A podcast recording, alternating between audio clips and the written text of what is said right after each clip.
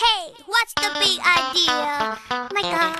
这是一座美丽的城堡，里面有一个神奇的时间隧道，它可以带我们穿越时空，游览于各个不同的梦幻世界，可以在时间的穿梭里往来环游世界，可以认识许多伟大的历史人物，并从他们身上学到智慧。热气球 Radio 有声故事隆重推出《上下五千年》，听历史讲故事，尽在热气球 Radio 有声电台。焚书坑儒，秦始皇发动了对南北两线的战争，派出大军五十万人平定南方越人的叛乱，设置了三个郡，将秦的势力范围扩展到南海之滨。第二年，派遣蒙恬打败了匈奴，收复失地，又添了一个郡。这样，全国总共有四十个郡。为了充实边地，秦始皇下令迁民数万至河套地区。屯田戍守，这对开发北部的边疆起到了推动作用。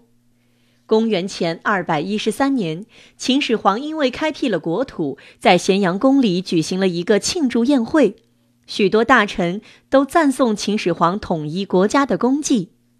博士于纯岳却重新提出分封制度不能废除，他认为不按照古代规矩办事儿是行不通的。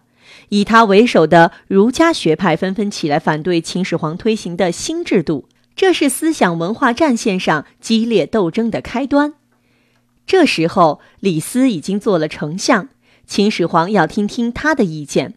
李斯说：“现在天下已经安定，法令统一，但是有一批读书人不学现在，却去学古代，对国家大事乱发议论，在百姓当中制造混乱。”危害极大，如果不加以禁止，会影响朝廷的威信。于是秦始皇采用了李斯的建议和主张，立刻下了一道命令：除了医药、种树等书籍以外，凡是藏有诗书、百家言论的书籍，一律交出来烧掉。无论谁要保留下来私自议论这类书，定办死罪。谁要是拿古代的制度来批评现在，满门抄斩。一时间，全国各地纷纷燃起了烧书的大火。第二年，有两个方士叫卢生、侯生，他们在背后议论秦始皇的不是。秦始皇得知这个情况后大怒，立刻派人去抓他们。